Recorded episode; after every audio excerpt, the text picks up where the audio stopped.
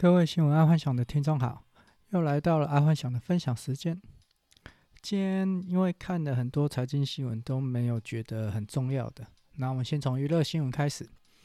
第一条娱乐新闻：伯恩夜夜秀，他把宝莱猪做成肉松卖去大陆。伯恩他属于在台湾是属于脱口秀演员，嗯、蛮会想一些梗的啦。然后日前呢、台湾因为那个莱猪的关系啊，在台湾吵得不可开交。结果他在他的节目中异想天开的说：“那不如把进口的莱猪做成肉松卖去大陆。”大家说好不好？然后结果这样就是台下人人员就一副就说好啊。然后只是没想到这一个玩笑话会造成大陆国务院亲自回应伯恩的想法。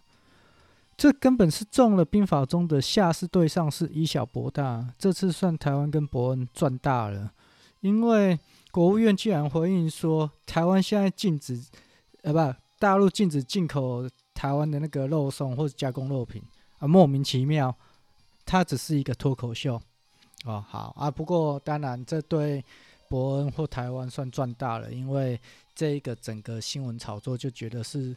呃，下是对上市，好，反正是台湾赚到了。好，再来运动新闻。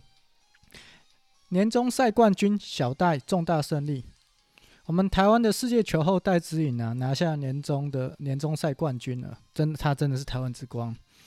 然后在一个月多之前呢，他身体还不是很舒服啊，然后就是败给呃第二轮的比赛这样子。结果他能拿下那个年终赛的冠军，我觉得他真的是意志力超强。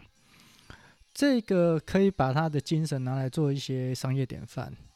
有时候啊，在商业当中，不是智慧或技术技术过人就可以当一方之霸。通常要的就是那种心理承受压力的素质。如果你能承受。非常大的压力还挺得过去，还谈笑那种谈笑自如啊，然后谈笑之间用兵啊，那你通常这个人会笑到最后哦。如果有去看《三国演义》或《三国志》，像诸葛亮啊、司马懿啊，他们都是在非常压力大之下，然后谈笑用兵，然后周瑜就嗯不太行这样子。好，再来运动新闻，年终赛。呃，国际新闻，缅甸军方宣布紧急状态，为期一年。这个啊，还蛮严重的，因为翁山书记被抓了，这应该是今天国际新闻最大条的。呃，不过在早几年前，翁山书记他被从牢狱中被解放的时候啊，然后之后就当了那个总理嘛，然后他其实也是对。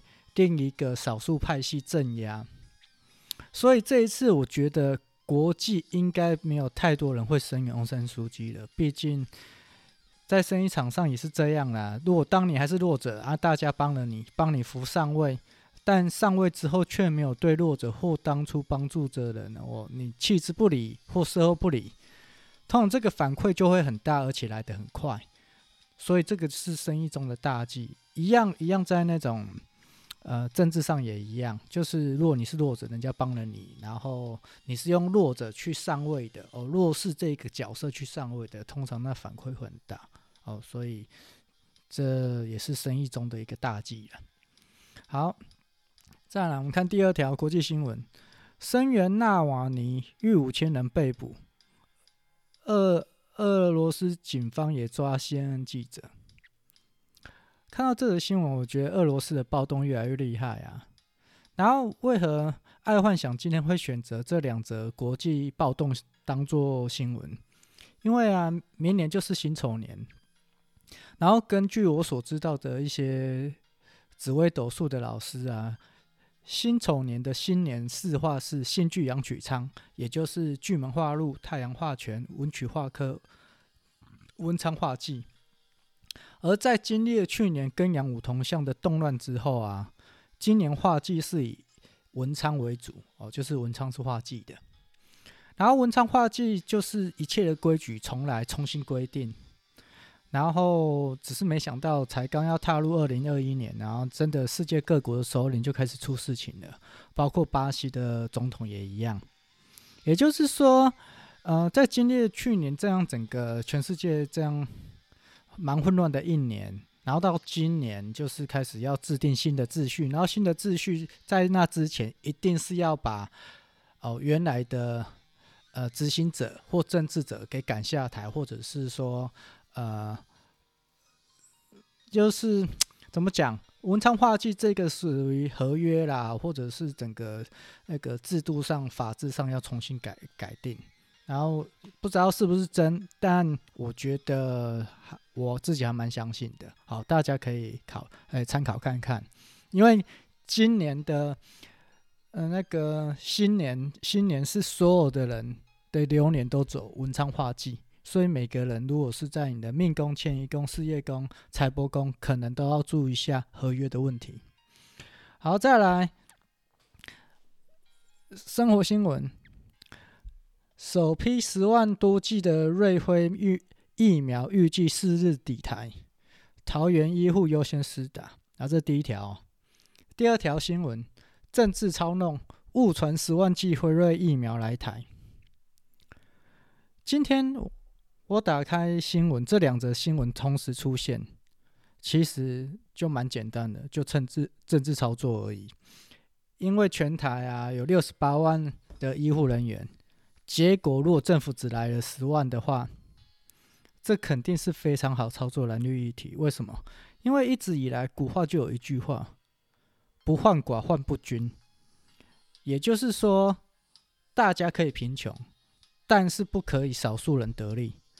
然后，所以很简单嘛，这六十八万的医护人员，要么就是都得打，不然就不要打，因为光谁先打这个议题啊，可能就可以吵翻天了。